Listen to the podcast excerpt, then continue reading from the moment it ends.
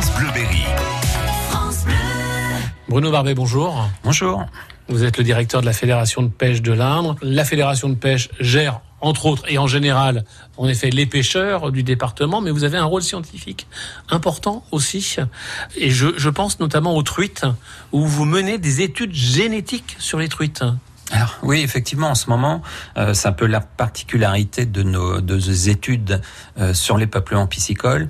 On vise spécifiquement la truite, la truite fario même, puisqu'on a deux truites hein, dans le département de l'Inde, la truite arc-en-ciel, mais qui provient de rempoisonnement, de pisciculture, et la truite fario, qui est notre espèce euh, indigène, autochtone, euh, d'origine euh, ancestrale, sauvage, voilà, sauvage. sauvage dans, dans le département de l'Inde.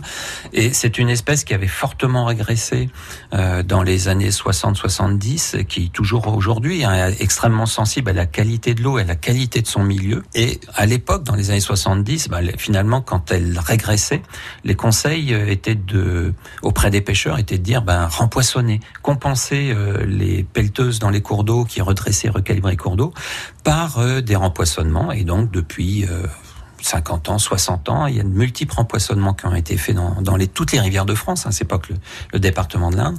Et actuellement, c'est vrai qu'on profite des inventaires de, de pêche électrique que l'on fait dans les cours d'eau pour prélever un petit morceau de nageoire sur les truites fario rencontrées que l'on envoie à un laboratoire.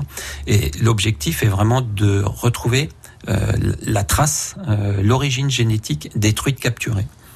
Et pour aller plus loin que ça, euh, y compris donc dans l'intérêt biodiversité, mais également pour notre gestion piscicole, euh, l'intérêt des résultats attendus sera de voir s'il y a une perturbation génétique des, des truites en place par l'influence des truites qui ont été rempoissonnées ou pas. Et a priori, les premiers résultats qu'on a déjà obtenus, puisque c'est la deuxième année qu'on le fait, montrent que les rempoissonnements n'ont heureusement pas perturbé la génétique des truites sauvages. Finalement, il y a il n'y a pas de croisement, ils sont vraiment très rarissimes.